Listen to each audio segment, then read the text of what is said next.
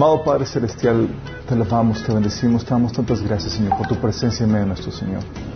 Padre, queremos venir delante de ti y pedirte, Señor, que nos perdones, nos limpies de toda maldad, Señor, y hagas de este lugar y de nuestras vidas tu presencia, Señor, tu morada. Padre, bendice a las personas que vienen en camino, Señor, a las que estamos aquí, Padre, y a los que nos están sintonizando, Padre. Que mi palabra salgan palabras llenas de sabiduría, Señor, de entendimiento que viene de tu palabra, Señor, inspiradas, Padre, para bendecir, edificar y destruir las fortalezas del enemigo, Padre. Señor, que salgamos de aquí, Padre, transformados por el poder de tu Espíritu Santo y tu palabra. Te lo pedimos en nombre de Jesús. Amén. Ok, hemos estado viendo toda la temática de la actividad demoníaca en sus tres diferentes manifestaciones. Hemos estado viendo cómo se manifiesta o todo lo que tiene que ver con posesión demoníaca, que abre puertas, que no abre puertas, eh, cómo se hace la liberación. Eh, esa fue la, la serie, digo, las primeras sesiones nos enfocamos completamente en eso. Y estuvimos platicando de eh, a, profundidad todas las eh, formas en que se presenta el, el, ocultismo, e aún las formas eh, engañosas en las cuales se presenta, cómo se presenta también disfrazado de cristianismo, disfrazado de ciencia, disfrazado de entretenimiento, y lo presenta así el enemigo para que podamos meternos en dichas prácticas de abrir puertas y Él pueda tener alguna base legal sobre, nuestras vidas. También vimos, aparte de lo de posición demoníaca que abre puertas, cómo liberarnos, vimos la sesión pasada eh, la perturbación demoníaca, cómo se manifiesta la perturbación demoníaca. Es muy importante ese aspecto porque la mayoría de la actividad, eh, sabemos que hay un grave problema de posesión demoníaca, que es la actividad desde dentro de la persona, pero también uno de los graves problemas es el problema de, perturbación demoníaca, que es la más generalizada. ¿Por qué? Porque eh, es una actividad demoníaca que viene a, afectar nuestra mente y nuestras emociones, mete pensamientos, mete, eh, despierta emociones y demás, y vimos todo lo que tiene que ver con eso la, la sesión pasada y cómo vencer la perturbación demoníaca. Entonces, si estás pasando por ese tipo de situaciones donde vienen desánimo, vienen pensamientos y demás, tienes que ver eso, juntamente también con el taller de mente renovada, que es básico para que sepas cómo mezclar tus pensamientos. El día de hoy vamos a ver la, eh, por último, cómo se manifiesta la actividad, la última manifestación demoníaca, eh, actividad demoníaca que es en la forma de maldiciones. Sí. Cuando hablamos de maldiciones, estamos hablando de su definición, le ponen como la imprecación, conjuro, declaración, orden que se dirige a otra persona o cosa incluso circunstancias, manifestando enojo, aversión contra ella y muy particularmente el deseo que le venga algún daño. ¿sí? Esa es la forma, la definición de, de maldiciones. Y eso es lo que vamos a enfocarnos el día de hoy. Hay gente que, especialmente dentro del cristianismo, que es muy renuente a creer en maldiciones. Piensan que es asunto de cuentos de hadas y que, sí, claro, la maldición de Tuntecamón y cosas por el estilo y que puras, puras faramayas de ese tipo. No, bíblicamente habla, se habla mucho acerca de ese tema. Sí, vamos a darnos una, eh, un clavado en ese sentido, sí, que ande con las maldiciones. Primero vamos a ver que la Biblia menciona que puede tener dos fuentes, sí. Una maldición que viene por parte de Dios, y otra que viene por parte de Satanás, ¿sí? Y es algo que vamos a, ver porque eh, mucha gente piensa que solamente Dios bendice, pero no, también Dios maldice, ¿sí? Entonces vamos a ver qué onda con eso, cómo se corta y cómo se manifiesta la maldición por parte de que viene de Dios. La maldición que viene de parte de Dios. ¿Dios maldice? Sí, Dios maldice. Vamos a ver qué onda con esto en la Biblia. ¿Cuál es el propósito de que Dios maldiga? Uno de estos propósitos es el traer, destruir y traer juicio a sus enemigos, así tal cual, ¿sí? Por ejemplo, Salmo 37, 22 dice, los benditos del Señor heredarán la tierra, pero los que Él maldice serán destruidos. Aquí quiero que entiendas que la maldición viene a operar delante, eh, dentro del orden de Dios, dentro de su creación, dentro de su universo, viene a operar como un mecanismo de, uh, salvaguarda para proteger al resto de su creación. ¿Por qué? Porque cuando una, parte de su creación se desvía, empieza a traer daño al resto de la creación. ¿Y qué hace Dios? Para que no dañe a los demás, tiene, aplica maldición para destruir aquello que se ha, que eh, que desviado. Te voy a poner un ejemplo. Las células de tu cuerpo, ¿son buenas? Claro, tu cuerpo está formado por células. El hecho de que se multipliquen y se desarrollen tiene una función eh, divina que nos, que nos edifica. ¿Por qué tal si una, una célula empieza a crecer desmedidamente? Viola la ley del, eh, establecida para tu cuerpo y empieza a crecer desmedidamente. Se convierte entonces en un cáncer. Y se convierte en un cáncer, oye, lo que hace es que tratas de, de volver a esa célula a su restauración normal, cuando no, es, ya empieza a convertirse en metástasis. ¿Y qué haces con esa célula? La extirpas. Sí. Si se convirtió en un tumor o algo, lo, extirpas. ¿Qué haces? Si causaste su destrucción, ¿para qué? Para salvaguardar el resto del cuerpo. Lo mismo aplica Dios en ese sentido. ¿Sí? La maldición de Dios, la maldición de Dios viene a destruir aquello que empieza a dañar al resto de su creación.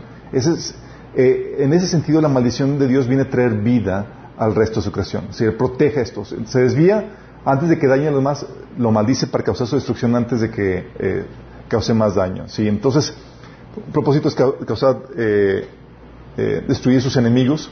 Salmo 37, 22, te lo acabo de leer. También Deuteronomio 28, 20 dice, el propio Señor enviará, te enviará maldiciones, desorden y frustración en todo lo que hagas hasta que por fin quedes totalmente destruido por hacer lo malo y por abandonarme.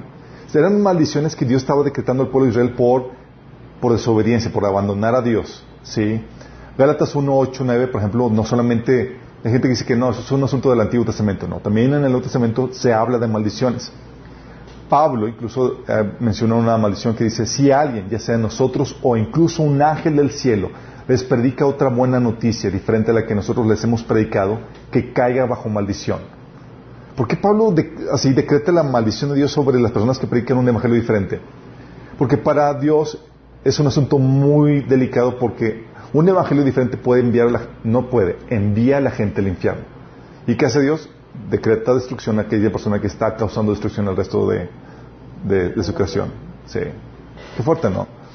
Hebreos 6.8 dice, en cambio el campo que produce espinos y cardos no sirve para nada. El agricultor no tardará en maldecirlo y quemarlo. Está hablando aquí del campo que somos nosotros, cuando produce espinos y cardos no sirve para nada, y el agricultor no tardará en maldecirlo y quemarlo. Esto está hablando de Dios en el juicio que trae sobre la humanidad. ¿sí?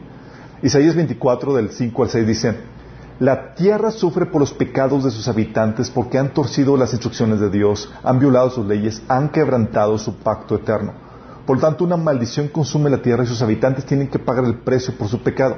El fuego los consume y solo unos cuantos quedan con vida. Hablando que eh, la, tierra estaba, eh, la maldición consumía la tierra por los pecados de los habitantes.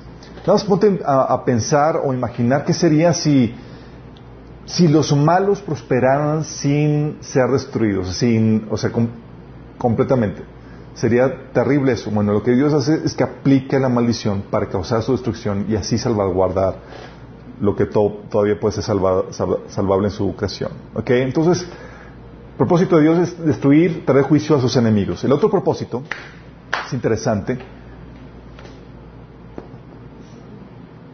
Es Pau Pau Celestial. ¿Sí? Disciplina, corrección para llevarnos a arrepentimiento. ¿sí? 1 Corintios 11 del 28 al 32 dice, por esta razón cada uno debería examinarse a sí mismo antes de comer el pan y beber la copa. Pues si alguno come el pan y bebe de la copa sin honrar el cuerpo de Cristo, come y bebe el juicio de Dios sobre sí mismo. Esa es la razón por la que muchos de ustedes son débiles y están enfermos, incluso, y algunos incluso han muerto. Fíjate cómo el, el comer, en este caso, era un asunto donde Dios estaba teniendo disciplina por el desorden al tomar la Santa Cena. Por causa de eso, Dios había enfermado a unos, estaban débiles otros y otros habían muerto. Dice, si nos examináramos nosotros mismos, Dios no nos juzgaría de esa manera. Sin embargo, cuando el Señor nos juzga, no es, nos está disciplinando para que no seamos condenados junto con el mundo. ¿Dios disciplina? Sí, Dios disciplina.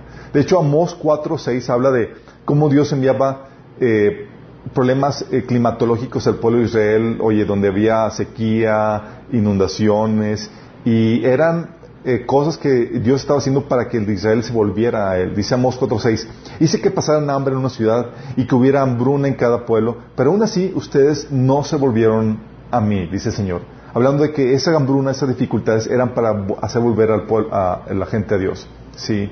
De hecho, las maldiciones de Deuteronomio, Deuteronomio 28, por desobedecer a Dios, el propósito de esas maldiciones eran eh, llevar al pueblo de Israel a una situación tal de, de, tal desgaste, de tal tribulación en sus vidas que los hiciera voltear y volver a Dios. ¿sí?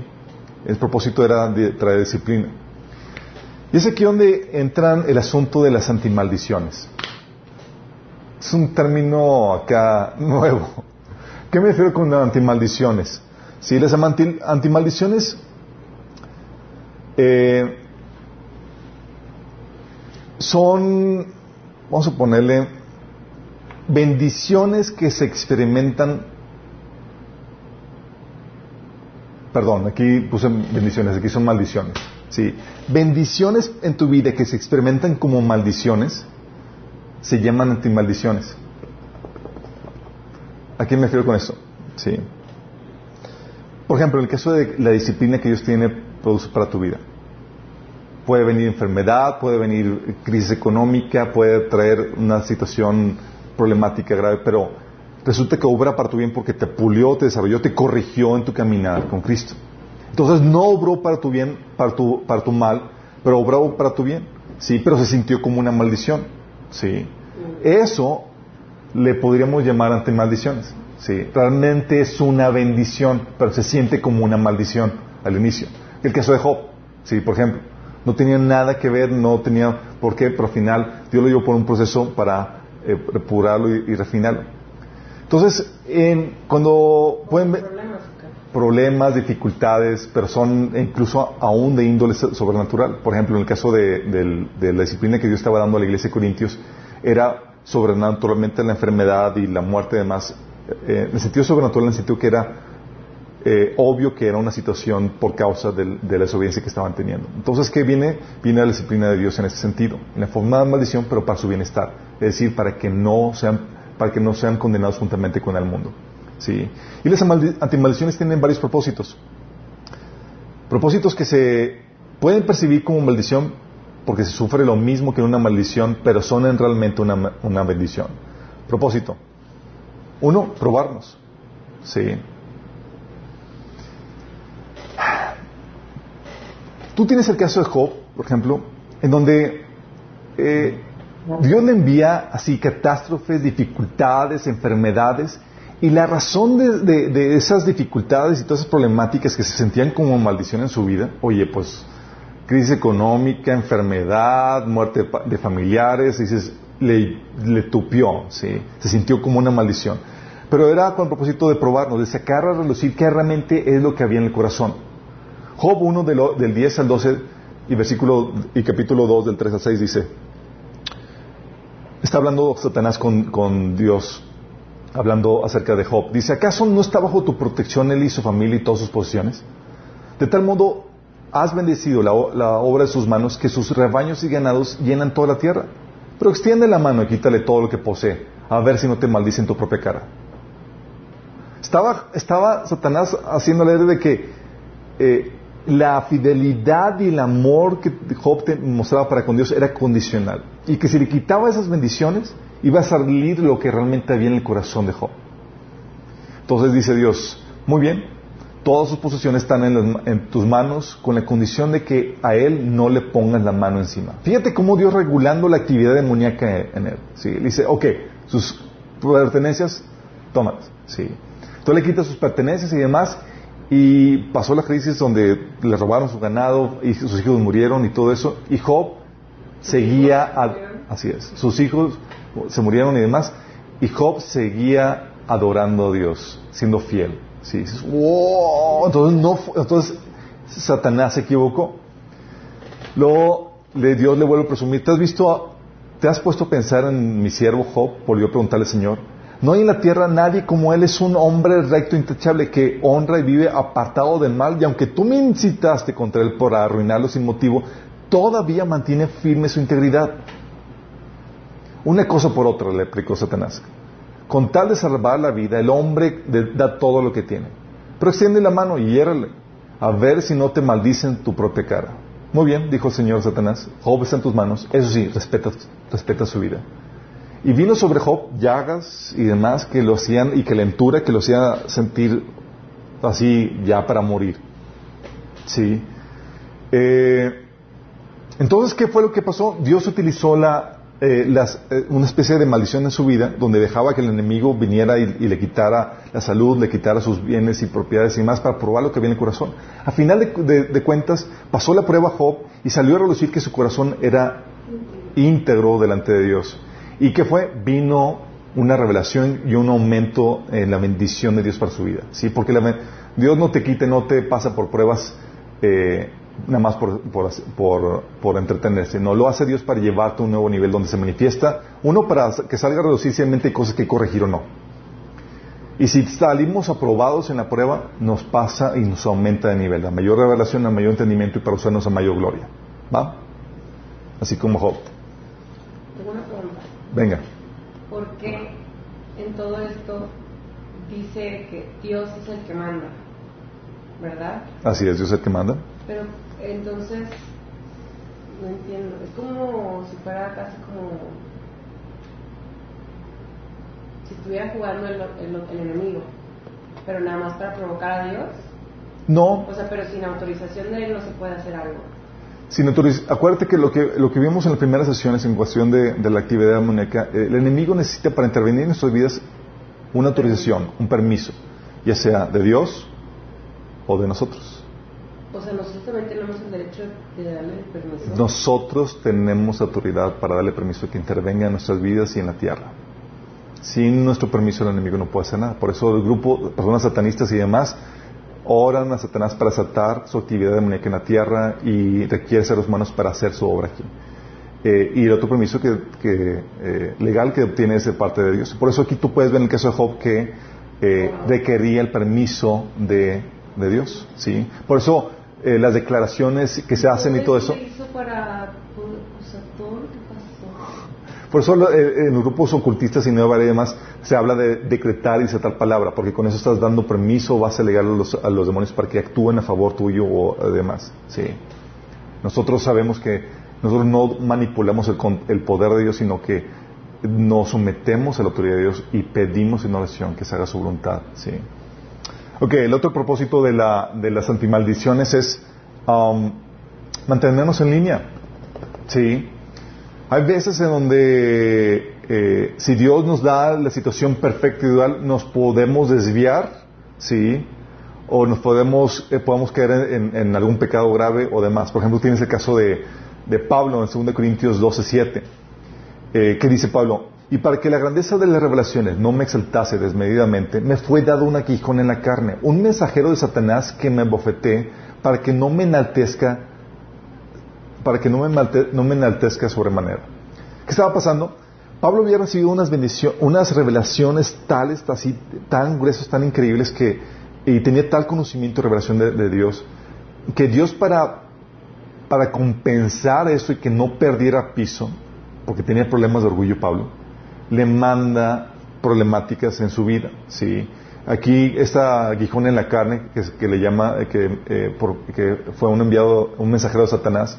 Allí Dios le permitió al enemigo que lo tormentara físicamente y se dicen que tenía problemas de vista.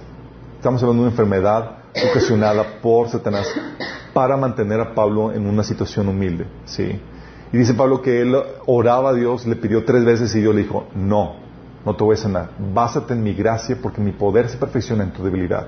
Entonces él supo cómo sacarle ventaja en su debilidad para que el poder de Dios se, manifestara en, su, en, esas situaciones. ¿sí? Entonces mantenernos en línea puede ser ¿sí? situaciones donde lastimosamente por causa de, nuestro corazón o por causa de, de, la falta de madurez o alguna debilidad, Dios tiene que permitir ese tipo de situaciones en nuestra vida para que no nos desviemos.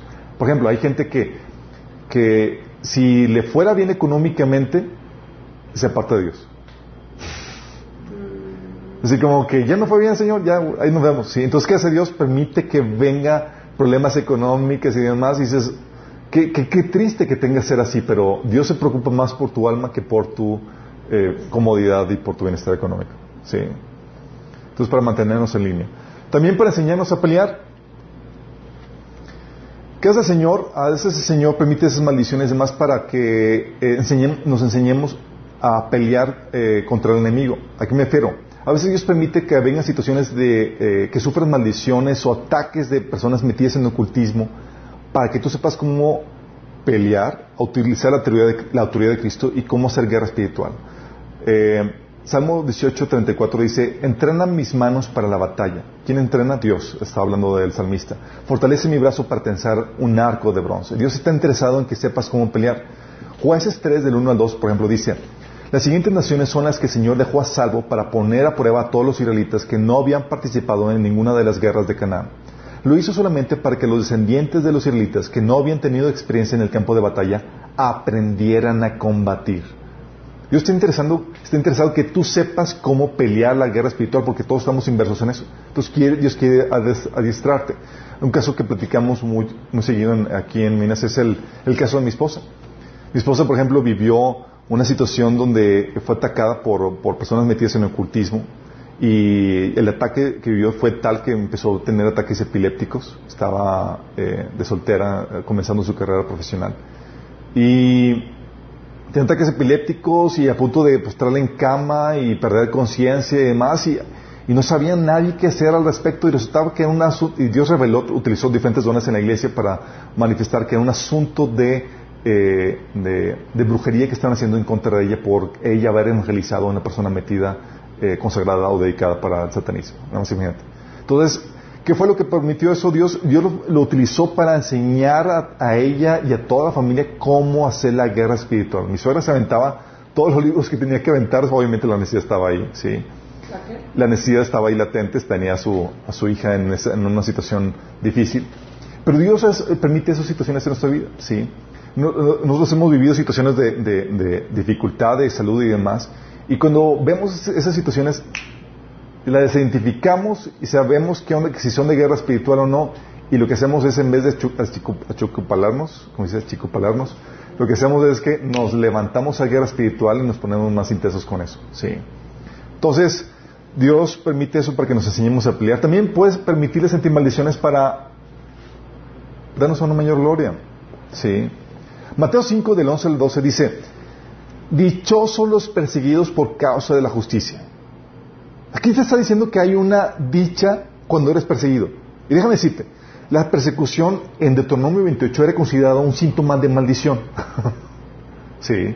Pero aquí Dios te dice, no, no, no, es una antimaldición. Es decir, se experimenta como maldición, pero es para tu gloria, es para tu bienestar. Sí. Dice, dichosos los perseguidos por causa de justicia, porque el reino de los cielos pertenece. Dichosos serán ustedes cuando por mi causa la gente los insulte, persigue y levante contra ustedes toda clase de calumnias. Alégrense y llénense de júbilo porque les espera una gran recompensa en el cielo. Así también persiguieron los profetas que los precedieron a ustedes. ¿Qué está diciendo? Lo que la para gente dije, no, lo están persiguiendo, lo están maldiciendo, le están diciendo cosas. Dios está diciendo, no, eso que se percibe y se siente como una maldición, realmente es una antimaldición. Está, se percibe como maldición, pero es para tu gloria, es para tu beneficio. ¿sí? Y, Dios, y Jesús te dice, dichoso. ¿sí? Entonces es para darnos una mayor gloria. Cuando, cuando somos perseguidos por causa del Evangelio, cuando la gente nos insulta por causa de, Cristo o, por, por, causa de la justicia, de, hacer las cosas como Dios nos ordena, somos dichosos porque tenemos una gran recompensa que el Señor nos va a dar. ¿sí? También lo que el Señor utiliza es las antimaldiciones para formar el carácter de Cristo llevarnos a madurez y desatar nuestro propósito. Hebreos 5 del 7 al 9 dice, en los días de su vida mortal Jesús ofreció oraciones y súplicas con fuerte clamor y lágrimas al que podía salvarlo de la muerte. Y fue escuchado por su reverente sumisión. Aunque era hijo, mediante el sufrimiento aprendió a obedecer y consumada su perfección llegó a ser autor de salvación eterna para todos los que obedecen. ¿Qué te está diciendo esto? Está diciendo que por medio de sufrimiento aprendió a obedecer y fue y consumada su, perfección, llegó a ser autor de salvación. ¿Qué hace Dios?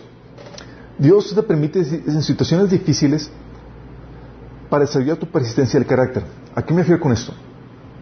La persistencia no se desarrolla en situaciones de confort o de comodidad. Digo, cuando estás cómodo, ¿qué persistes? estás ahí aplatanado, disfrutando de la situación cómoda. ¿sí? La persistencia se tiene que dar en una situación de, dificultad, de sufrimiento, de oposición, para que tú puedas estar realmente constantemente eh, forzándote a hacer algo, que es lo que la, persistencia te, lleva a hacer. ¿Qué es lo que te fuerza a hacer? Te fuerza a poner en práctica lo que el Señor te enseña. Y cuando tú haces en práctica lo que el Señor te enseña una y otra vez, porque estás persistiendo en esa situación difícil, esa, esa, eh, esa presencia hace que esos hábitos se formen parte de tu carácter y desaten tu propósito. Sí. Por ejemplo, damos el taller de mente renovada, ok, o el de sanidad emocional. Y les digo a la gente, ok, prepárate, porque seguramente Dios va a traer situaciones difíciles donde va a haber heridas emocionales en tu vida eh, y vas a tener que poner en práctica esto. ¿Hasta cuándo? Hasta que esto ya forme parte habitual de tu, de tu vida.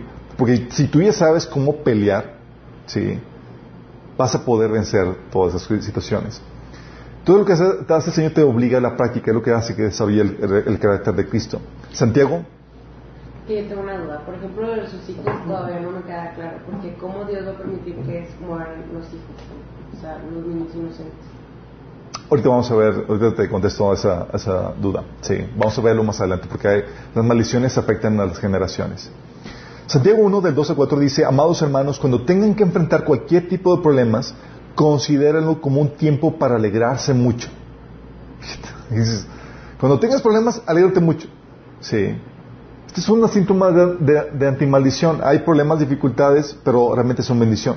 Sí, dice, es un tiempo para alegrarse mucho porque ustedes saben que siempre que se pone a prueba la fe, la constancia tiene una oportunidad para desarrollarse. Así que dejen que crezca, pues una vez que la constancia se haya desarrollado plenamente, serán perfectos y completos y no les faltará nada. Está hablando de persistir en la fe, en los hábitos que el Señor nos enseña, que va a permitir que, demos fruto en abundante para Dios. Si seremos perfectos y completos. Romanos 5, del 3 al 4, lo reitera, dice, también nos alegramos al enfrentar pruebas y dificultades, porque sabemos que nos ayudan a desarrollar resistencia. Lo que estoy diciendo, las dificultades te ayudan a seguir resistiendo. ¿sí? De hecho, los que van al gimnasio, alguien aquí ha ido al gimnasio, tienes, ¿cómo se desarrolla el músculo? Con la resistencia. Tienes que ponerle peso para que se desarrolle. Si no le pones peso, no se desarrolla. Tiene que haber una resistencia, algo que, sea opuesto a lo que estás haciendo para que puedas, eh, y, la, y, la, continua eh, repetición es lo que va desarrollando eso. Lo mismo opera aquí. El carácter de Cristo, los frutos del Espíritu Santo, son como un músculo que tiene que aplicarse una y otra y otra vez hasta que ya está completamente formado. ¿sí? Por eso dice Pablo, nos alegramos en enfrentar pruebas y dificultades porque sabemos que nos ayudan a desarrollar resistencia. Y la resistencia desarrolla firmeza de carácter y, la, y el carácter fortalece nuestra esperanza segura de salvación. Entonces, ¿qué es lo que está haciendo aquí? Nada más imagínatelo como un, un gimnasio espiritual, ¿sí? donde Dios te pone pesas espirituales, te pone a gente odiosa para que practiques el amor incondicional.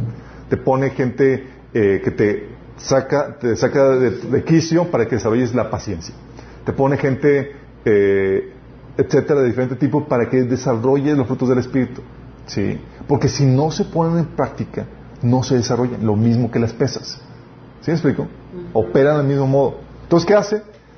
Las antimaldiciones forman el carácter de Cristo. ¿Sí? Ok, entonces abrimos paréntesis a las antimaldiciones. Las maldiciones que vienen de Dios, ok. Vimos ya cuál es su propósito, destruir y traer juicio a sus enemigos y para el cristiano disciplina y corrección que nos lleva a un arrepentimiento y se manifiesta con las antimaldiciones. ¿Quién decreta las maldiciones que vienen de Dios? Las maldiciones que vienen de Dios pueden ser decretadas por Él directamente, como viene el caso de Génesis 3 del 3.14, y Jehová dijo a la serpiente, por cuanto hiciste esto, maldita serás entre todas las bestias, entre todos los animales del campo, sobre tu pecho andarás y polvo comerás todos los días de tu vida. O Génesis 12, 3, que dice eh, Dios a, Abraham, bendiciré a los que te bendijeren y a los que te maldijeren, maldeciré, y serán benditas en ti todas las familias de la tierra. Sí. O Mateo 21, del 18 al 19, que dice, por la mañana cuando Jesús regresaba a Jerusalén, tuvo hambre y vio que había una higuera junto al camino. Se acercó para ver si tenía higos, pero solo había hojas. Entonces le dijo, jamás vuelva, jamás vuelva a dar, jamás vuelvas a dar fruto. De inmediato la higuera se marchitó. ¿Qué dijo? La maldijo y se marchitó la higuera. Sí. Entonces ahí estamos hablando de ejemplos de maldiciones directamente decretadas por Dios. Pero no solamente tienes la maldición que Dios decreta directamente, también tienes maldiciones que ya están activadas directamente en su palabra. Ella no tiene que decir nada porque ya está activada, ya está dicha y escrita en la palabra. ¿sí? Por ejemplo, Deuteronomio 28, 15. Dice, pero si te niegas a escuchar al Señor tu Dios y no obedeces los mandatos y los decretos que te entrego hoy, caerán sobre ti las siguientes maldiciones y te abrumarán. En ese sentido, Dios ya no tenía que maldecir a nadie, ya estaban maldecidas las, las ya estaban dichas las maldiciones, solamente era quien la detonara va a venir sobre ellas. Es como un software, ¿sí? Ya está listo para que se, tan pronto alguien lo active, ve, vienen esas maldiciones que se hicieron sobre, sobre esa persona. Y si hay maldiciones que están ahí eh, que son condicionadas. Son maldiciones donde dice, si alguien hace esto y, está la maldición escrita para que venga, eh, a la persona, venga sobre la persona que hace tal o cual situación. ¿sí? Este es el caso de, de Deuteronomio 28. Eh, um, viene el caso de Gálatas 3, 18 que dice, porque todos los que dependen de las obras de la ley están bajo maldición, pues escrito está, maldito todo aquel que no permanece en todas las cosas escritas en el libro de la ley para hacerlas. Está hablando de que hay una maldición a los que quieren, a los que quieren valerse de las, de las obras de la ley para justificarse ante Dios. Y esa maldición, Dios no tiene que decirla, ya está escrita y se activa cuando la persona quiere depender de, de las obras de la ley para justificarse ante Dios. O sea, los evangelios que no son de la Biblia. No. Ok. Con respecto a esto, la Biblia enseña que la única forma de declararse justo delante de Dios es por medio de la fe en, Cristo Jesús. Pero hay gente que se quiere declarar justo delante de Dios con sus buenas obras. Ah, y la Biblia dice que los que quieren ser declararse justo delante de Dios con sus buenas obras están bajo maldición. Pero también puedes hacer buenas obras, por ejemplo. puedes hacer buenas obras, pero delante de Dios no te puedes justificar. Y estás bajo maldición. O sea, todos los que practican todo lo demás del ocultismo, pero donan cosas para niños y hacen un chorro de cosas, fundaciones, es lo mismo. Cualquier persona, incluso el cristiano o el, la persona que te dices, oye, es un ateo y es pues, muy buena persona y demás, o es una persona que no quiere renunciar a sus buenas obras como los judíos, obedecen toda la ley de Dios, pero no quieren renunciar a sus buenas obras para, para aceptar lo que Dios nos ofrece gratuitamente están bajo maldición, porque por las obras de la ley dice la Biblia que no nadie será justificado delante de Dios, porque lo que hace la ley es que la verdad te muestra que eres un pecador que necesita salvación, salvación. Porque la ley, cuando te comparas con ella, te das cuenta que no has cumplido todo fielmente. Y si has fallado en un mandamiento, ya eres reo de muerte delante de la ley. ¿Sí? Entonces, ok. Entonces, por medio de la palabra escrita, pero también por medio de sus siervos, inspirados por él, por ejemplo, en 2 Reyes 5, del 26 al 27, tienes el caso de Eliseo. Dice, pero Eliseo le preguntó, es el caso de Eliseo con su, con su eh, siervo Giesi. El contexto es que llega Naam, eh, Naaman, a, eh, es pues un gentil que viene con al pueblo de Israel buscando sanidad a su problema de lepra. Y lo conducen con, con este Eliseo Eliseo le dice que vaya al río Jordán y se sumerja siete veces y resulta que es, que. Y llega Naamán con, con mucho dinero y ropas y todo para darle el, a Eliseo le dice, no, no, no, es gratis, no hay ningún costo. Entonces, ¿qué hace Giesi, su siervo, llamado Giesi? Dice, oye, pues mi, amo se la bañó, no le cobró, entonces va sin que se dé cuenta Eliseo y le dice, oye, pues mi amo me dijo que, pues, que siempre sí. y le da ahí una buena dote al siervo. Entonces llega Eliseo, llega el siervo después de guardar sus cosas, las cosas que le dio. Eliseo, Eliseo le preguntó, ¿no te das cuenta que yo estaba ahí en espíritu cuando Naamán bajó de su carro de guerra para ir a tu encuentro? ¿Acaso es momento recibir dinero y ropa y olivares y viñedos, ovejas y ganado y sirvientes y sirvientas? Por haber hecho esto, tú y todos tus descendientes sufrirán la lepra de Naamán para siempre. Cuando Giesi salió de la habitación estaba cubierto de lepra, su piel se puso blanca como la nieve. ¿Qué hizo? El, Eliseo decretó una maldición sobre Giesi, sobre él y sus descendientes. Una maldición generacional, fíjate, ¿sí? Y fue una maldición inspirada por Dios a manos de Eliseo, o por boca de Eliseo. La otra maldición, eh, tú la puedes encontrar en el Nuevo Testamento por, ah, medio de Pablo, Sí, en Hechos 13 del 9 al 11 dice, Saulo, también conocido como Pablo, fue lleno del Espíritu Santo y miró los ojos al hechicero y miró al hechicero a los ojos y le dijo, tú, hijo del diablo, lleno de toda clase de engaño y fraude y enemigo de todo lo bueno, ¿nunca dejarás de distorsionar los caminos verdaderos del Señor? Ahora mira, el Señor ha puesto su mano de castigo sobre ti y quedarás ciego. No verás la luz del sol por un tiempo. ¿Qué dijo? Lo maldijo y le dejó ciego. Imagínate. Al instante neblina y oscuridad cubrieron los ojos del hombre y comenzó a andar a tientas mientras suplicaba que alguien lo tomara la mano y lo guiara. ¿Te imaginas? Obviamente tengo que aclararte esto, ¿sí? Porque si todos podemos los cristianos maldecir, déjame aclararte esto porque ya veo algunos emocionados. Estos son casos en donde la maldición vino por inspiración divina para contrarrestar los, los opositores del Evangelio, en el caso de Pablo.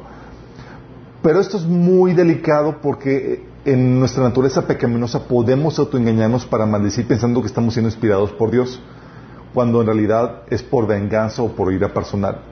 Como regla general, mejor no maldigas. sí.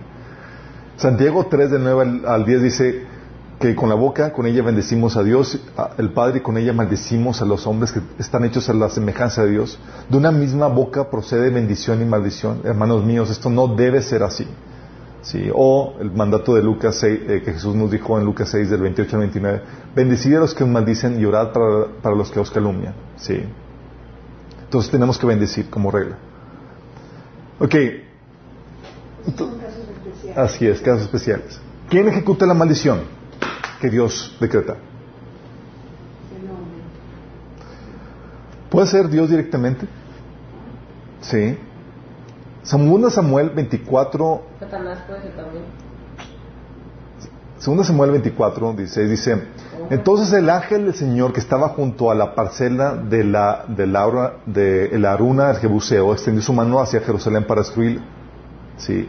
El ángel del Señor dice que estaba, estaba destruyendo a Jerusalén, dice, pero el Señor se arrepintió del castigo que había enviado. Basta, le dijo el ángel, que estaba heriendo el pueblo. Detén tu mano.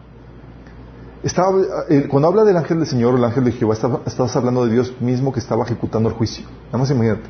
¿sí? Entonces Dios puede ser directamente el que está ejecutando el juicio. Pero también, ¿sabes qué puede usar Dios? Puede usar los demonios. Según de Corintios 12, 7 dice, Dios puede usar los demonios. Dice, según de Corintios 12, 7, me fue dado un aguijón en mi carne, un mensajero de Satanás que me ofete para que no me enaltezca en sobremanera. Un mensajero de Satanás, un demonio que fue enviado ahí con, ah, Pablo. ¿Cómo opera esto que, de que Dios utiliza a los demonios para traer la maldición? Muy sencillo. ¿sí? Cuando viene la maldición, lo que hace Dios es que retira su protección. Y el enemigo, lo que el enemigo está así ávido por hacerte daño. Entonces es como si, es como si tienes un perro rabioso, pero que hay una reja al lado tuyo y quieras ir a atacarte y mientras que está la reja no hay ningún problema. De hecho, en Job, capítulo 1, dice, Satanás dice a Dios, dice, ay, ¿a poco Job te, teme en balde? Pues tú has puesto un muro de protección alrededor, alrededor del que no me permite hacerle daño. Imagínate. Dice Dios, ok, lo quito. Sí, entonces, ¿cómo utilizas Dios a los demonios? Simplemente sencillamente quita su protección, se retira y deja que venga el enemigo a, a, hacer lo que quiere hacer en contra tuyo, ¿sí? hacerte daño. Entre más fe, más grande tu muro. La, el muro eh, se mantiene protegido por obediencia eh, al Señor, básicamente. Eh, sí. De hecho, vamos a ver más acerca de eso. Ok, pero entonces, ¿puedo usar demonios? Sí, Dios puede utilizar demonios. Lo puedes ver en varios casos. Por eso, en Romanos capítulo 1 y también en 2 Tesalonicenses capítulo 2 dice Dios que Dios envía un poder engañoso y en otro dice que Dios los entrega a, su inmundicia para que reciban la consecuencia de sus actos. ¿Por qué? Porque como rechazaron a Dios, dice Dios, ah, pues me rechazaste, pues bueno, retiro mi protección. Y como sabe que hay un adversario rondando a la gente, pues sufren las consecuencias de su rechazo a Dios. ¿Vamos? Usar, puede usar entonces demonios, Puede usar personas. ¿Sí? Deuteronomio 28, 25 dice, por ejemplo, el Señor hará que te derroten tus enemigos, avanzarás contra ellos en forma, en perfecta formación, pero huirás en desmanada. Todos los reinos de la tierra te humillarán. Está hablando que Dios aquí utilizaría a seres humanos en contra de Israel como una, manifestación de la maldición que Dios estaba decretando en su vida. ¿sí? Entonces puede ser que sea Dios directamente, demonios o personas.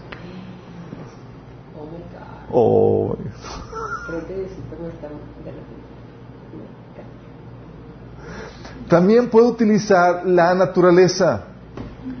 O sea, puede Dios que, eh, hacer que la manifestación sea por medios naturales o fenómenos de la naturaleza. Dice Deuteronomio 28 del 22 al 24, el Señor te castigará con enfermedades degenerativas, con fiebre, inflamaciones, con calor abrasador, con sequías y peste en los cultivos.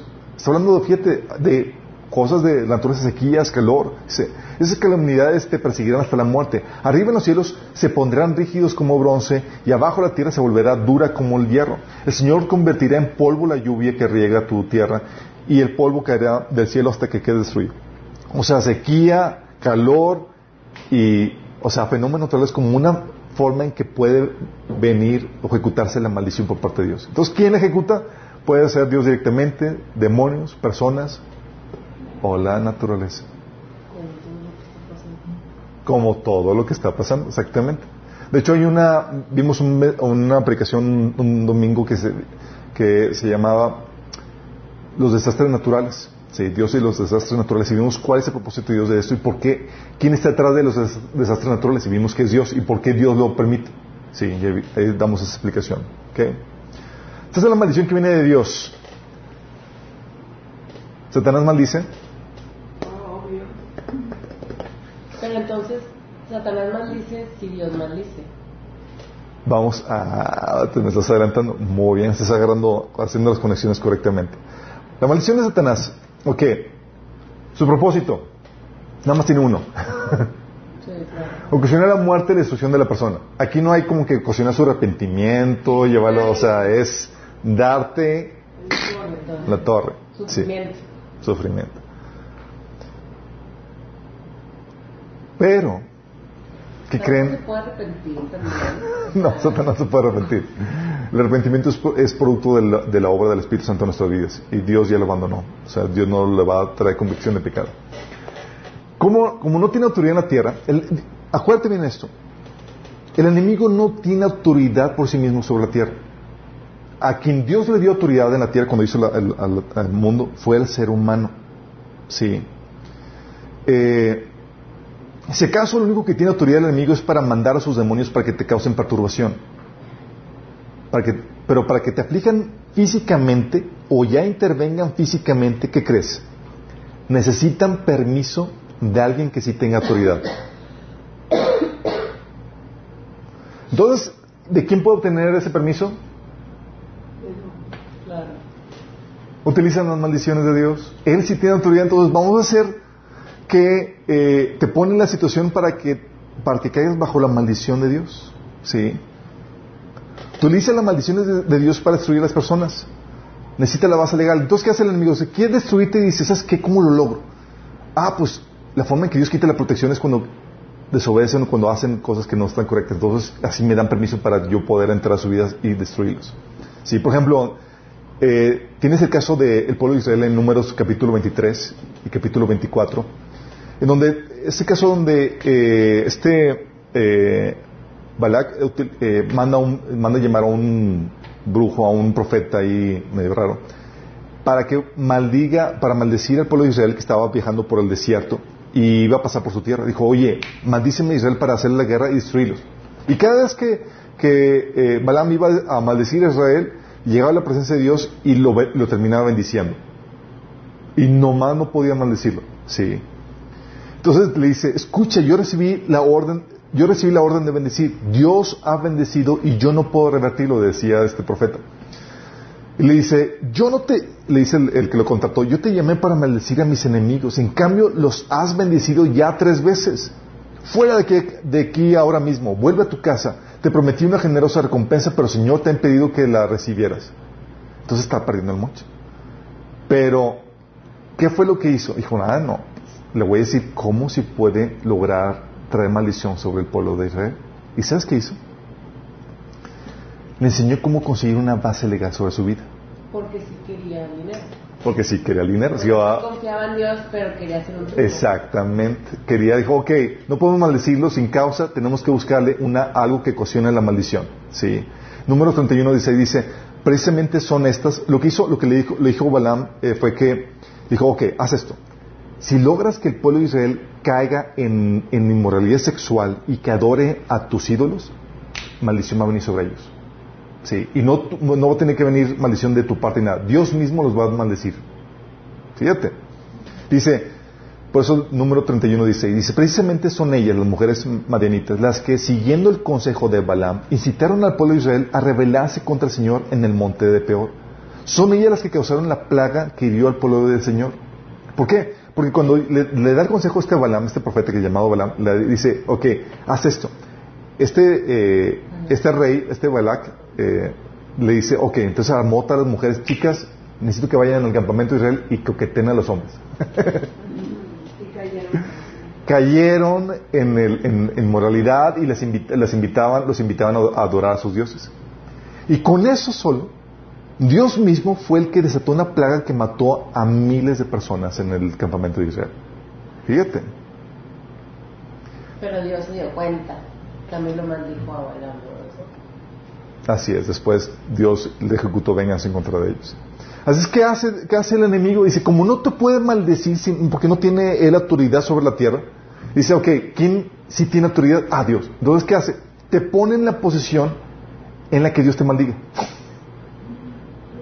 Te incita a que hagas cosas, te pongas, a que hagas cosas, a que hagas situaciones, porque como no te pueden decir, okay, ya está en la situación, ya me, ya me lo ¿Ya le quitas el muro de protección, por favor? Ok, ya puedo venir a, a, a, contra él.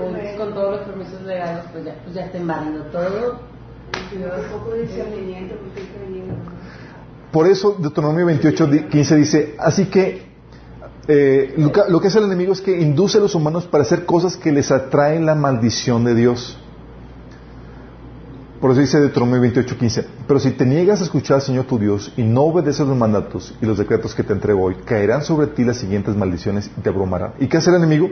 Dice, ah, Dios aquí maldijo. Entonces, ¿qué hago? Lo pongo en la situación donde desobedezcan los mandatos y caigan las maldiciones de Dios. Sí.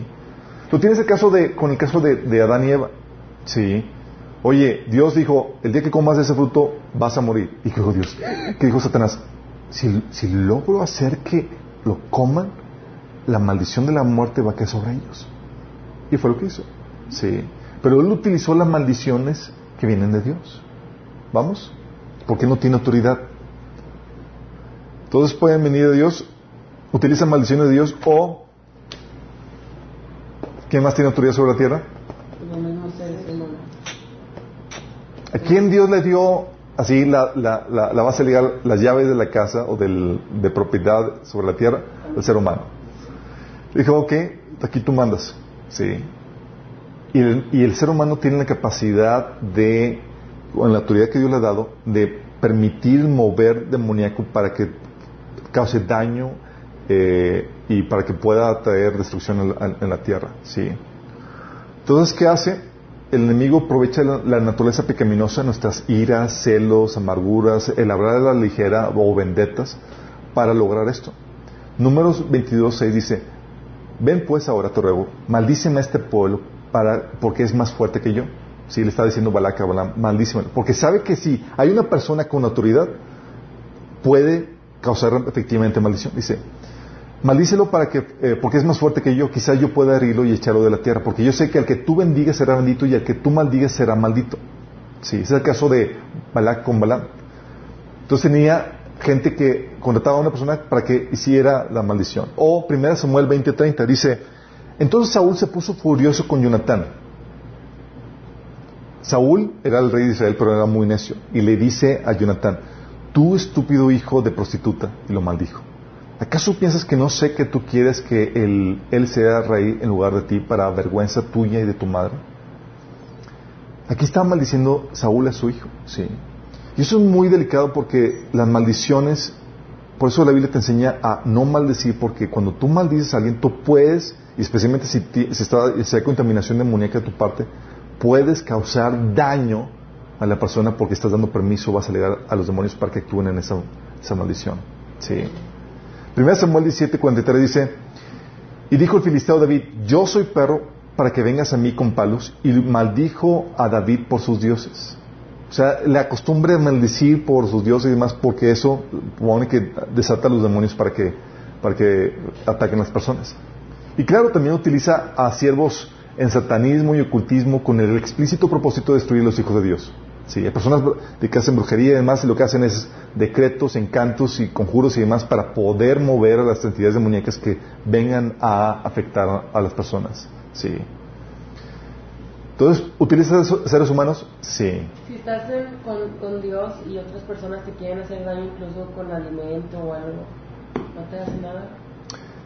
No, no te hace nada. Eh, bueno, puede que sí y que no. ¿sí? Si está en el plan de Dios que, que seas eh, entrenarte para la batalla, como le pasó a mi esposa, ¿sí? Eh, va a permitir que venga ese, un sacudimiento, pero con la solución y con la, y con la salida y para darte mayor gloria y prepararte para, para alguna situación. Pero la mayoría de las veces no pasa nada. ¿sí? De hecho, ha habido muchos casos de situaciones de personas metidas en ocultismo y satanismo que tratan de maldecir y atacar a cristianos pero como son temerosos de Dios y viven en obediencia, eh, se topan con sus ángeles de la guarda. y son eh, quienes, lo, quienes lo repelen, porque los, los están cuidando. ¿sí? Ok. ¿Quién ejecuta las maldiciones propiciadas por Satanás? Las maldiciones que son inspiradas por él y sus siervos siempre utiliza demonios. Sí. Me fue, como dice 2 Corintios 12:7, me fue dado un aguijón en mi carne, un mensajero de Satanás que me ofeté para que no me enaltezca en sobremanera. Es que está de que este fue un mensajero de Satanás, un demonio que estaba eh, causando ese efecto. ¿sí? Por cierto, algo que se me había pasado con respecto a las maldiciones del enemigo, aquí en las maldiciones del ser humano, hay maldiciones que son decretadas eh, por personas que son brujas, eh, personas que son, están metidas en ocultismo y demás eh, que son reales y que son también condicionales, maldiciones condicionales. ¿sí? Así como Dios puso maldiciones condicionales de que dice, si haces esto, va a venir esta maldición, también los enemigos de, Dios imitan a Dios en ese sentido. Por ejemplo, se ha escuchado eh, de que la maldición de Tutankamón y de esas cosas sí puede ser real, donde personas metidas en ocultismo, los egipcios estaban metidas en brujería y demás, hayan decretado maldiciones de que quiera que habrá, algún sarcófago a decir esto, eh, que venga sobre, sobre esa persona una maldición. ¿sí? Y sí funciona, y sí es real. ¿sí? Gracias a Dios en Cristo Jesús se puede romper. Ok, volviendo, cerrando el paréntesis. Entonces puede ser, eh, son quien ejecuta las maldiciones de Satanás. Maldiciones inspiradas por, por él y sus siervos siempre utilizan demonios. ¿sí? Y en las maldiciones decretadas por Dios, utiliza los mismos instrumentos que vimos que Dios utiliza. ¿Sí? Eh, exactamente. Por eso, el caso que les dije de, Adán y Eva, ¿sí? Satanás logró inducirlos al pecado para que Dios los maldijera. ¿Sí? Y así que donde quiero enseñarte algo, un principio muy, muy importante en el tema de las maldiciones.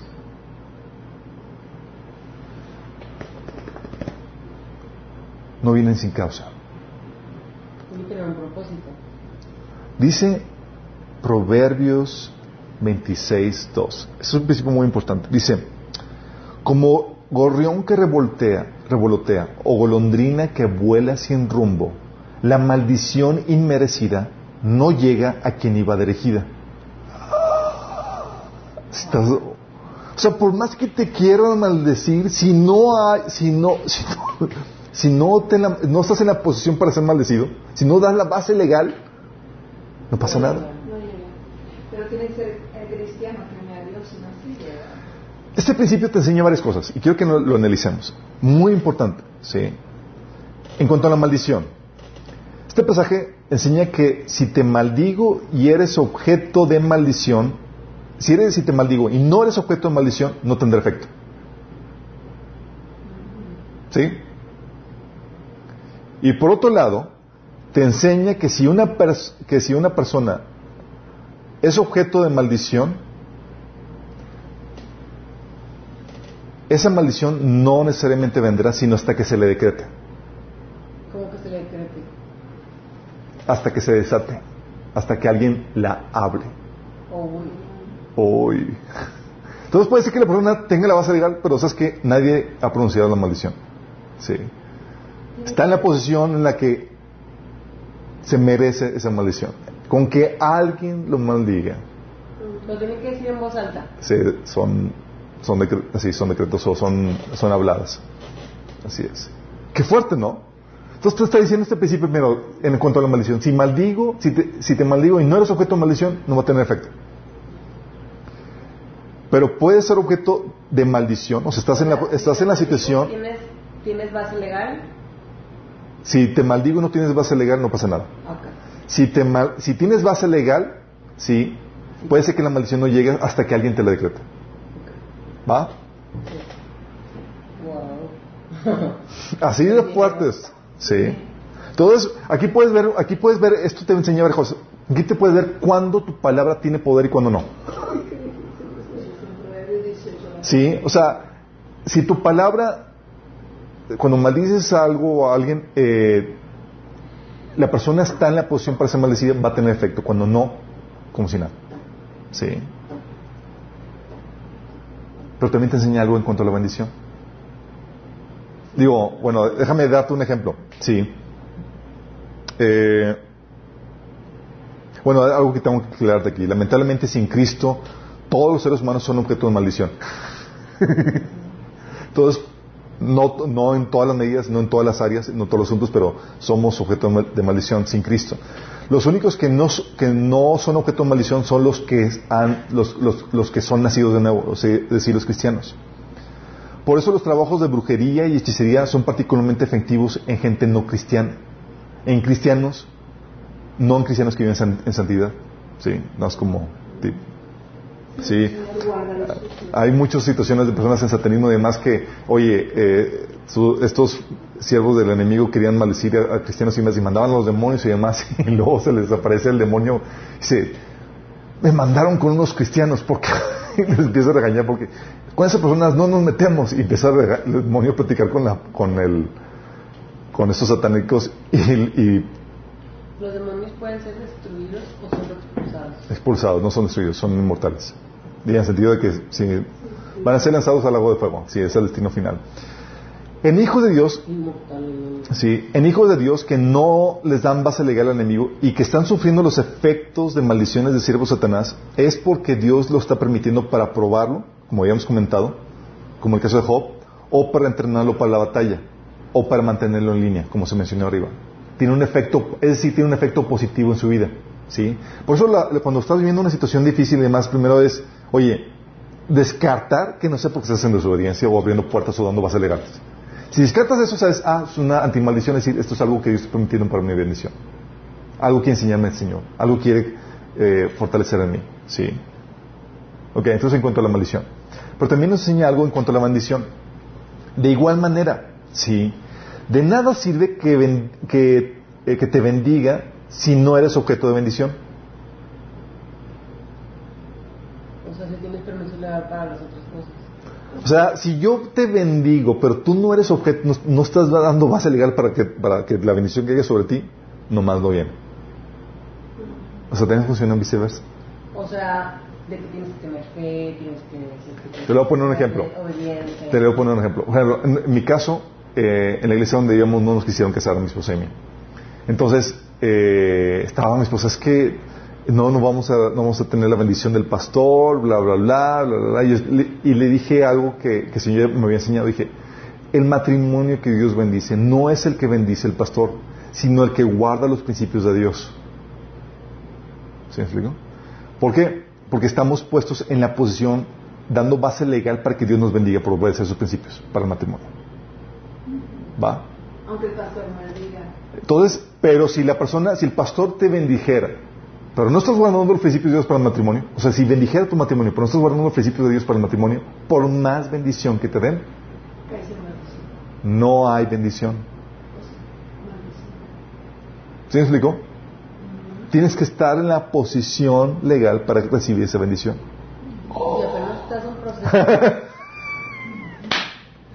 Sí, porque el día de ahí se. Por eso la, la, la caminar cristiana es un proceso de purificación y de santificación donde nos damos... No, no nos enseñan esto de todo.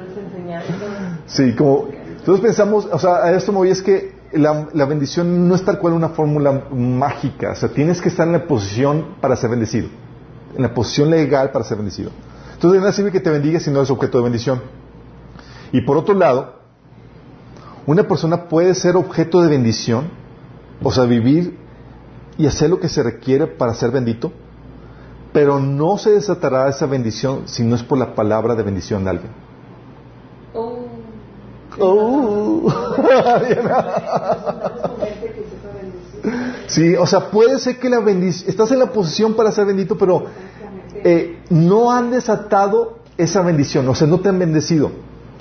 En otras palabras, aunque hagas todo lo posible por ser bendito, seguro y próspero, lo que tú quieras, en vano será si Dios no lo desata con sus palabras de bendición, directamente o por medio de personas. Y si le decimos a alguien de que nos bendiga, si Por eso, por eso tienes estos pasajes que dicen en la Biblia, por ejemplo, Deuteronomio 28:12. El Señor te, enviará lluvias en el tiempo oportuno desde su inagotable tesoro en los cielos y te bendecirá todo tu trabajo. Ya tiene bendiciones escritas que se puedan desatar sobre tu vida. O sea, ya nada más cuestión de que lo, que lo desates. Pero también Salmo 90, 17 dice, y que el Señor nuestro Dios nos dé su aprobación y haga que nuestros esfuerzos prosperen. Sí, haz que nuestros esfuerzos prosperen. O sea, tú puedes pedirle, Señor, Señor, bendice mi trabajo.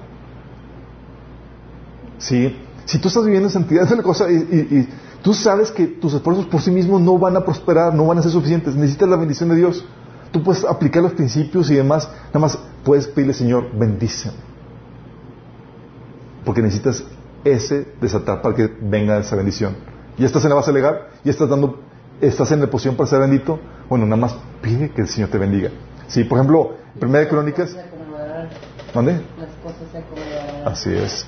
Primera de Crónicas 4.10 dice, Jabes le rogó al Señor Israel, bendíceme y ensancha mi territorio, ayúdame y líbrame del mal, para que no padezca aflicción. Y Dios le concedió su petición. Fíjate que la petición de Jabes era que lo bendijera. Pero la bendición, como hemos aprendido, no puede venir si Jabes no estuviera viviendo la vida que Dios quiere. Porque Dios no puede bendecir una vida que Él desaprueba. ¿Vamos? Pero, ok. Salmo 127, del 1 al 2 dice, si el Señor no edifica la casa, en vano se esfuerzan los albañiles. Si el Señor no cuida la ciudad, en vano hacen guardia los vigilantes. En vano madrugan ustedes y se acuestan muy tarde para comer pan de fatigas, porque Dios no concede el sueño a sus amados. Porque Dios concede el sueño a sus hermanos. Estás diciendo, por más que te esfuerces, por, si Dios no está contigo bendiciéndote, no funciona. O sea, tú puedes aplicar todos los principios. Oye, ¿qué necesito para prosperar? Pues ser una persona trabajadora, que pone eh, de- con principios de, honra, de obediencia y demás, y haces todo lo que está a tu parte, pero sabes que no funciona. Sí, no está funcionando. ¿Qué pasa? Necesitas que Dios te bendiga, que esté ahí contigo. Si no, no funciona. Sí. Tus esfuerzos no son, no son eh, eh, lo suficiente por sí mismos. ¿Vamos? Dices, oye, entonces, ¿cómo? Hay muchos principios que no conozco y tantas cosas que tengo, así que, que, sí, hay cosas que no sé, que no conozco, cómo sé que no estoy. Tranquilo, tranquilo, tranquilo. Hay una palabra de bendición de Dios para ti. La palabra de bendición viene en Romanos 8:28, que te dice que Dios obra todo para bien a los que aman al Señor. El Señor dice, tal vez no conozcas todo, pero con amar al Señor sobre todas las cosas, estás en la posición de bendición. Sí, amarlo sobre todas las cosas. ¿Por qué? Porque cuando lo amas sobre todas las cosas empiezas a buscar agradarlo, conocerle, obedecer sus mandamientos, estás en ese proceso.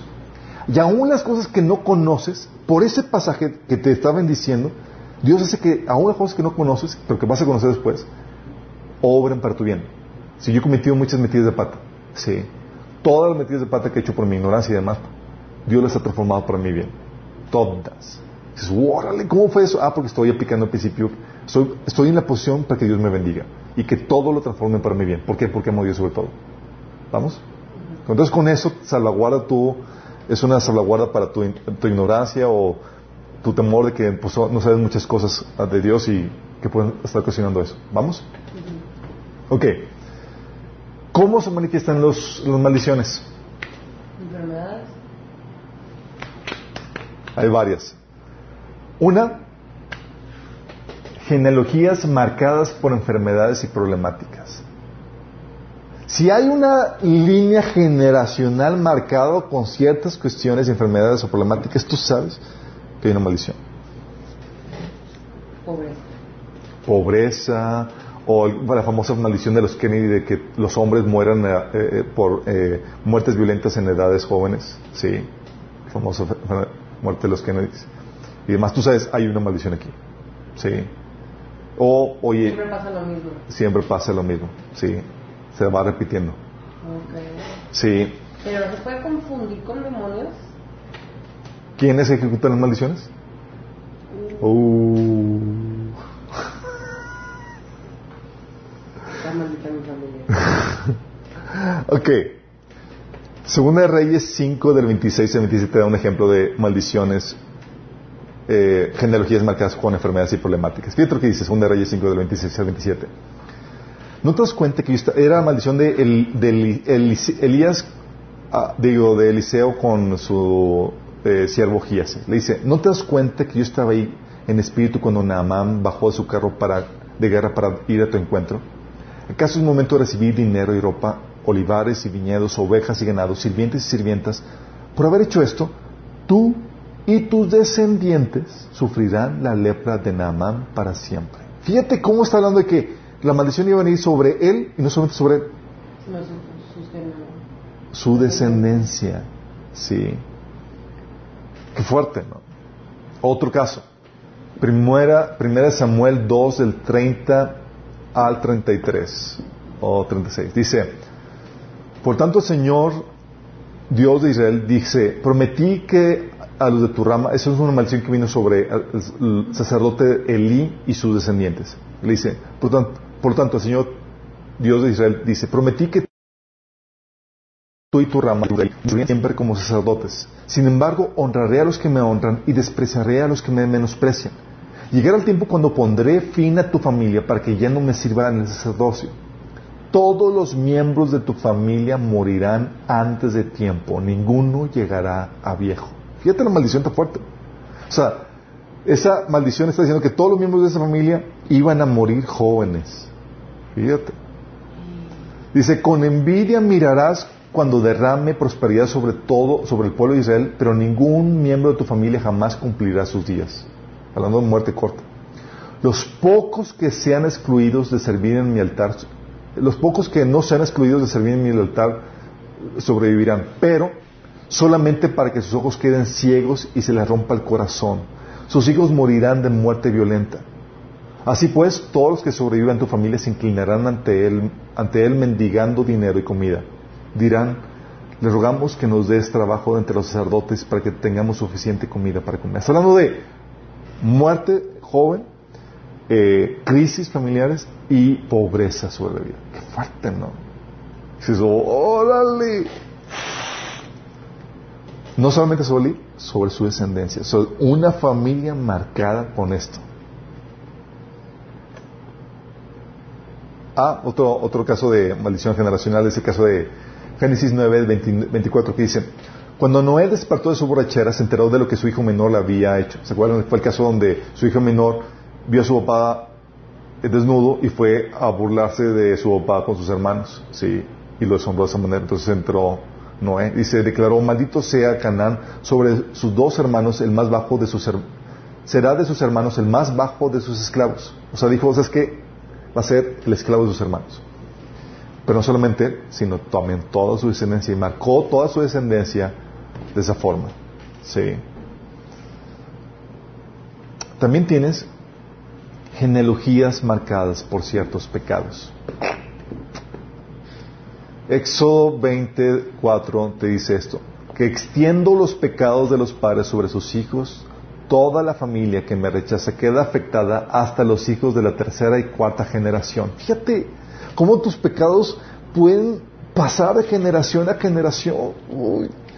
La, la, versión, nueva versión internacional dice, cuando los padres son malvados y me odian, yo castigo a sus hijos hasta la tercera y cuarta generación. O la versión de Reina Valera que dice, visito la maldad de los padres sobre los hijos hasta la tercera y cuarta generación de los que me aborrecen. Segundo Samuel 2, del 9 al 12 dice, ¿por qué entonces despreciaste la palabra del Señor haciendo lo que le desagrada? Asesinaste a Urias elitita para apoderarte de su esposa lo mataste con la espada de los amonitas. Está hablando del pecado que hizo David al, acostarse con una mujer que no era su esposa, sino la esposa de otra persona, y mandó al esposo al frente de la guerra para que muriera.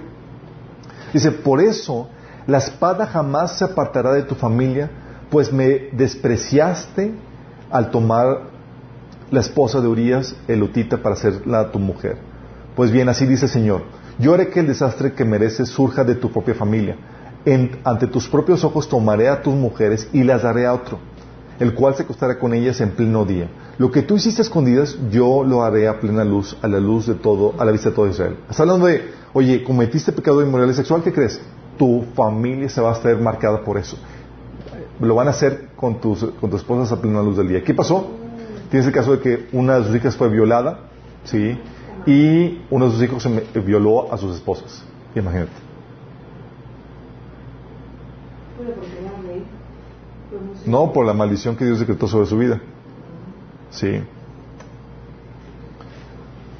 Por eso en, en lo oriental dicen el karma, pero realmente no es el karma, es algo que Dios ya había escrito. Exactamente. Y sabemos por qué, cuál es el propósito de, de esto. Sí. También se puede manifestar las manifestaciones de, síntomas, de maldiciones como acontecimientos malos sucediendo sobrenaturalmente. ¿sí? Tú, notas lo sobrenatural de esa forma. Tú lo notas por lo simultáneo y la forma en que sucede. Dices, oye, esto, esto es demasiado, demasiado casualidad, no puede ser así. Sí. Por ejemplo, tienes el caso de Job. Fíjate cómo sucede esto y dices, esto es sobrenatural. Job 1 del 12 al 19 dice, dicho esto, o sea, ya ves que Satanás eh, fue, platicó con, con, Dios y Dios le concedió que ataca a mi siervo, pero respeta su vida y su, y su salud. Dice, dicho esto, Satanás se retiró de la presencia del Señor. Llegó el día en que los hijos y las hijas de, Job celebraron un banquete en casa de su hermano mayor. Entonces un mensajero llegó a, decirle a Job, mientras los bueyes araban y los asnos pasaban por ahí cerca, nos atacaron los de, los de Saba y se los llevaron. A los criados los mataron a filo de espada, solo yo pude escapar y ahora vengo a contárselo a usted.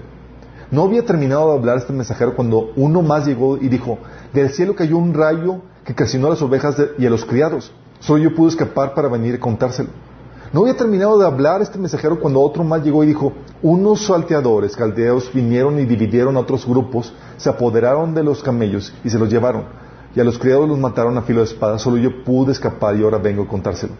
No había terminado de hablar ese mensajero cuando todavía, cuando otro llegó y dijo, los hijos y las hijas que ustedes, eh, de, ustedes estaban celebrando un banquete en casa de la mayor parte de, eh, de, la, de mayor de todos ellos, cuando de pronto un fuerte viento del desierto dio contra la casa y derribó sus cuatro esquinas, y la casa cayó sobre los jóvenes y todos murieron.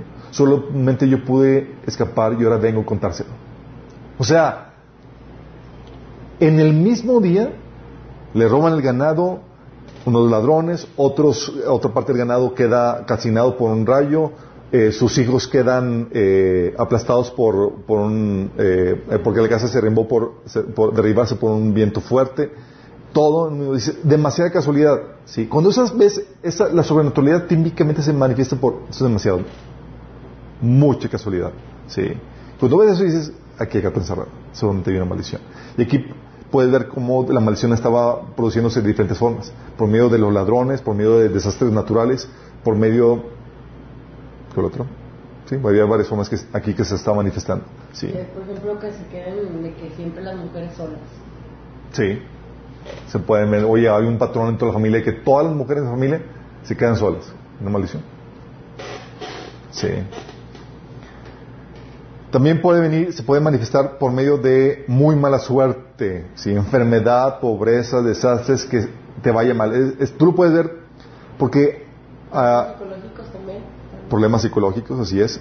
A las o sea, tú lo puedes ver porque estás pasando por malas rachas, esos son tiempos de malas rachas y se les puede considerar maldición cuando son por algo eh, por algo malo o causado por el pecado de tus antepasados. O sea, hay una nubecita negra que hace que todo te salga mal.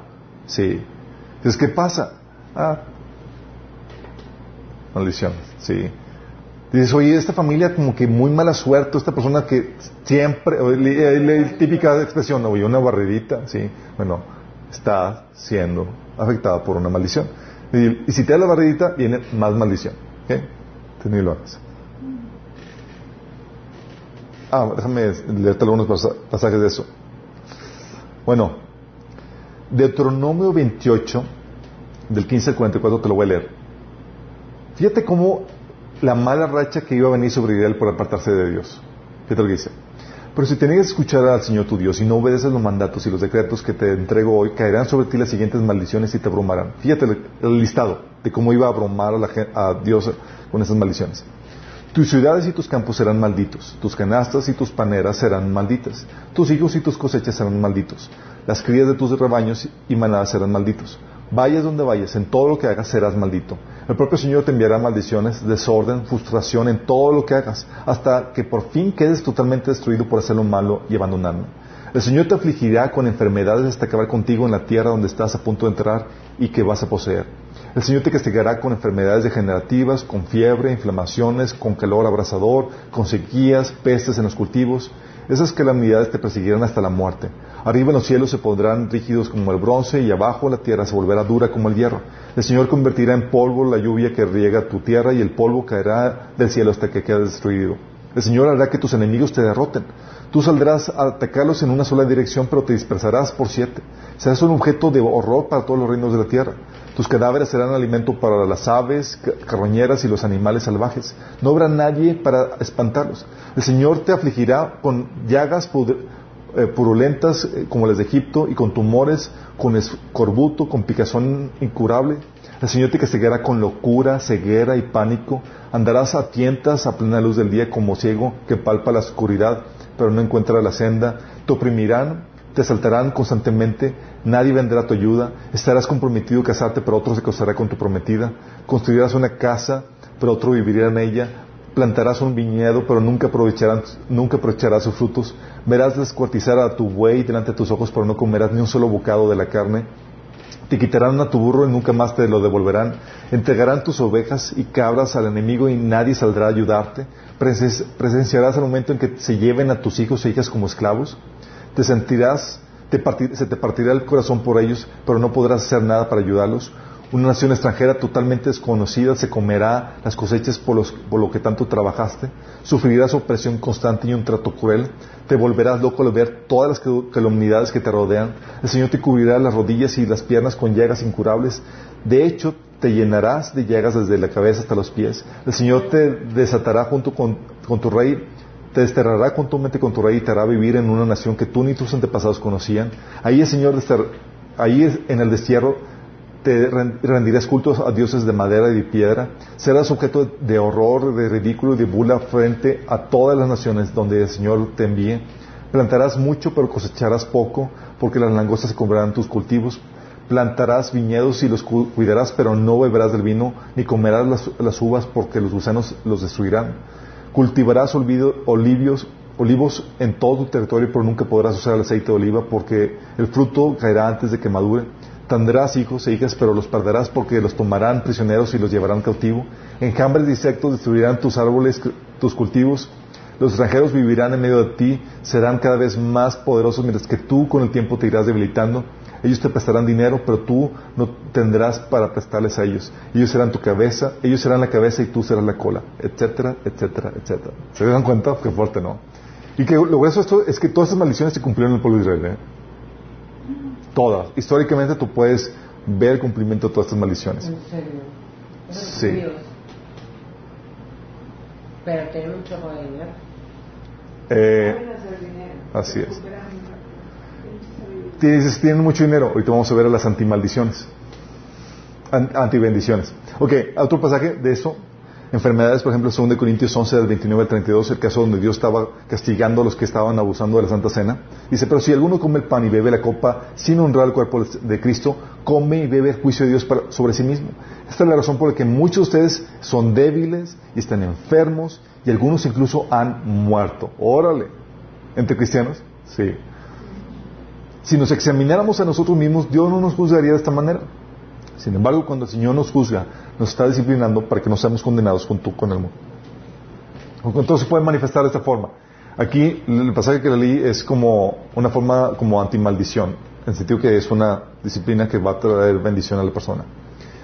También las maldiciones, chicos, se manifiestan como antibendiciones. ¿Le se Confiemos en que sigue produciendo, si no, como quiera hacer. Eh, las antibendiciones son em, estamos hablando de situaciones que se experimentan como bendición en tu vida, pero que son, pero que son para tu maldición.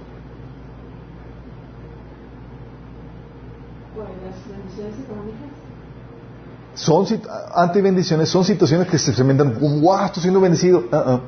Es una antibendición. Es decir, es una maldición. Pero lo estás experimentando como una bendición. ¿Tener dinero es maldito? El problema es que, Porque el problema es que Dios prospera. El problema es que hay, Dios prospera, sí, pero también Satanás prospera. La bendición que viene de Dios es, dice la Biblia, que eh, no, no añade tristeza. la bendición que te da el Satanás es esta, antibendición. Tristeza. Te añade tristeza, te da, trae destrucción. Viene con destrucción y con muerte. Sí. Ok. ¿Cómo se manifiestan las antibendiciones? Como se puede ver, puedes experimentar la maldición como prosperidad o bendición económica. Imagínate. O sea, no toda la prosperidad económica es señal de bendición. Hay bienestar físico que es para maldición y producto del enemigo que te lleva a destrucción eterna. De un ratito, ¿no? Bueno, un ratito. Sí. Por ejemplo, Romanos 11 del 9 al 10. Fíjate lo que dices. Dice eh, ese pasaje. Hablando salmista para que ejecutar juicio contra los que abandonaron a Dios. Dice que su mesa de abundancia se convierte en una trampa, en un engaño que los lleva a pensar que todo está bien. Uh, que sus bendiciones los haga tropezar y que reciban su merecido que sus ojos queden ciegos para que no puedan ver y que la espalda se les encorre para siempre. Fíjate cómo está hablando de que la mesa de abundancia se convirtiera en una trampa y que las bendiciones los harían tropezar. Estas son antimaldiciones, antibendiciones. Son cosas que experimentas como, wow, me está yendo bien. Ah, ah, cuidadito. Sí.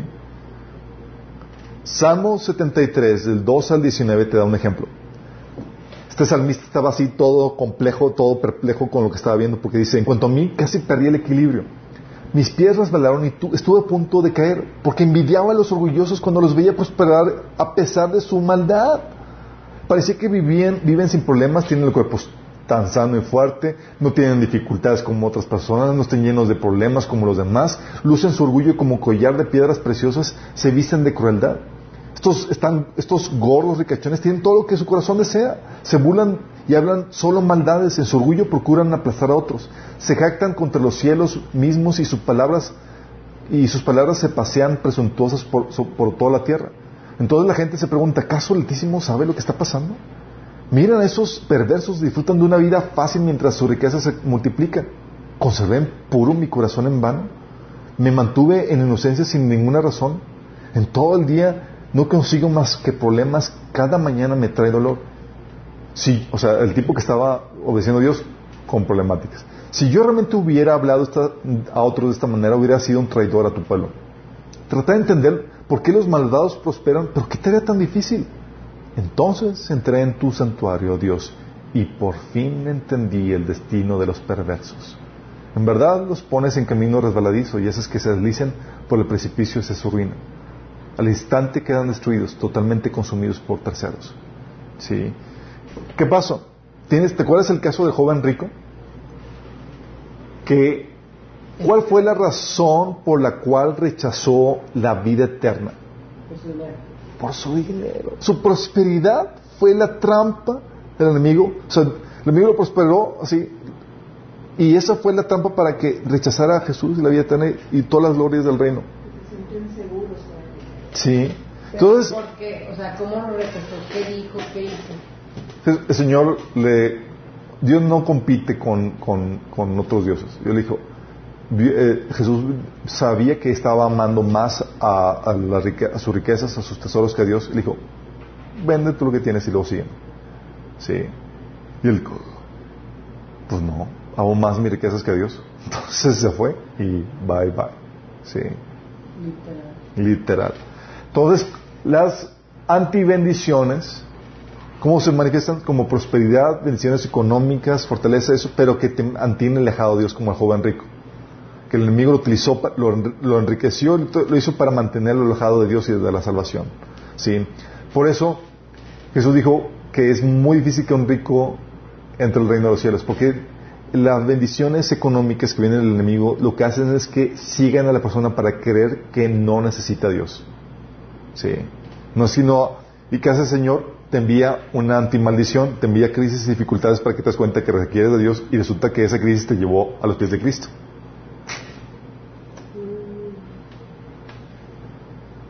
Ay, volví a copiar lo mismo. A ver. Ups. Bueno, en teoría dice, es anti... Um, antimaldiciones. También se manifiesta como antimaldiciones, aquí abajo, no se imagínense. Antimaldiciones como enfermedad, pobreza, desastres que te vaya mal, pero que en verdad no es una maldición. Dios lo está permitiendo para tu bien, ¿sí? Como comentamos al, arriba, las maldiciones son experiencias que se viven como maldiciones, pero son para nuestro, nuestra bendición. Pablo, por ejemplo, vivió pobreza, hambre, persecución de enemigos por causa de la justicia del Evangelio, no por desobediencia ni, ni eh, no por desobediencia ni por rebeldes. Y eran para traerle un mayor peso de gloria. ¿Sí? A las malas rachas se les considera maldición cuando son por causa de hacer algo mal, por andar en obediencia, por darle una base legal al enemigo. ¿Sí? Tú o tus antepasados. Cuando son dificultades, problemas y, tribulaciones que vienen por causa de justicia y del Evangelio, son realmente bendición y causa de gozo. ¿Vamos entendiendo? Sí. Por eso dice 1 Corintios 4, del 10 al 13. Por causa de Cristo nosotros somos los ignorantes, ustedes en Cristo son los inteligentes. Los débiles somos nosotros, los fuertes son ustedes. A ustedes se les estima, a nosotros se nos desprecia. Hasta el momento pasamos hambre, tenemos sed, nos falta ropa, se nos maltrata, no tenemos dónde vivir. Fíjate, Pablo pasando todo eso, dices, oye, Pablo, estás bajo maldición. Dice, no, Pablo, no. Dice, con estas manos nos matamos trabajando, se nos maldice, si nos maldicen, bendecimos, si nos persiguen, los, soportamos. Se nos calumnian, los tratamos con gentileza. Se nos considera la escoria de la tierra, la basura del mundo, y así hasta el día de hoy. ¿Sí? Pero ¿qué dice Pablo? Dice en 2 Corintios capítulo 4, hablando y continuando con los sufrimientos que él tenía, dice, pero todos los, por todos lados se nos presentan dificultades, pero no nos aplastan. Estamos perplejos, pero no caemos en la desesperación. Somos perseguidos, pero nunca abandonamos, nunca abandonados por Dios. Somos derribados, pero no destruidos.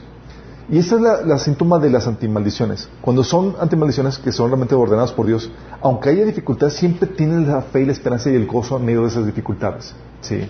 Dice, mediante el sufrimiento nuestro cuerpo sigue participando de la muerte de Jesús para que la vida de Jesús también pueda verse en nuestro cuerpo. Es cierto, vivimos en constante peligro de muerte porque servimos a Jesús, para que la vida de Jesús sea evidente en nuestro cuerpo que muere. Así que vivimos de cara a cara a la muerte. Pero esto ha dado como resultado vida eterna para ustedes. Aunque nuestro cuerpo está muriéndose, nuestro espíritu va renovándose cada día. Pero, pues nuestras dificultades actuales son pequeñas y no durarán mucho tiempo, sino, sin embargo, nos producen una gloria que durará para siempre y que es de mucho más peso para que las dificultades. En eso se manifiestan las antimaldiciones, chicos. Dios permite que pase esto, pero resulta que tu vida es inspiración para otra gente, o tu vida en esas dificultades resulta que eh, bendice a otras personas y aparte te añade gloria. Sí, porque no son producto de tu desobediencia, sino que Dios lo está llevando para, para bendición tuya, sí, permitiendo para bendición tuya. Eh, Hechos 14, 22 dice, Pablo y Bernabé animaban a los cristianos a continuar en la fe y les recordaban que debíamos sufrir muchas privaciones para entrar en el reino de Dios. O 1 Pedro 3, 14 que dice, pero aún si sufren por hacer lo correcto, Dios va a recompensarlos. Así que no se preocupen ni tengan miedo a las amenazas. Entonces cuando dices, oye, es que estoy sufriendo, pasando dificultades y me acusan y me dicen por mi fe, por hacer caso a Dios, eso que parece maldición realmente es una antimaldición. Dios está permitiendo que, que venga, que es una bendición disfrazada de maldición. sí, Dios lo está permitiendo para tu bien, para añadirte más gloria, para que inspires la vida a otras personas, forjar en ti el carácter de Cristo. Sí. La siguiente sesión vamos a ver su causa, qué es lo que ocasiona las maldiciones y cómo rompemos las maldiciones. Amado Padre Celestial, bendito seas, Padre, porque en tu palabra nos das la sabiduría que necesitamos para vencer, Señor, al enemigo, Padre, y todo lo que el enemigo quiere ocasionar en nuestras vidas, Padre. Damos gracias, Padre, porque sabemos que tú tienes para nosotros bendición y no maldición, Señor. Y aún las cosas malas en nuestra vida, es tal tu bendición sobre nuestra vida que las conviertes para nuestro bien, Señor. Y te alabamos y bendecimos por ello, Señor. Te rogamos que nos guías en estos días, Señor, a detectar si hay alguna maldición en nuestra vida, Señor. En las personas que nos están sintonizando y las que están aquí, Padre, ayúdalas a ver si hay, si están siendo víctimas de maldiciones en sus vidas. Y que prendan, Señor, a, a cortarlas, Padre, para que puedan ser libres de ellos y puedan experimentar la bendición plena que viene de Señor. Te lo pedimos en el nombre de Jesús.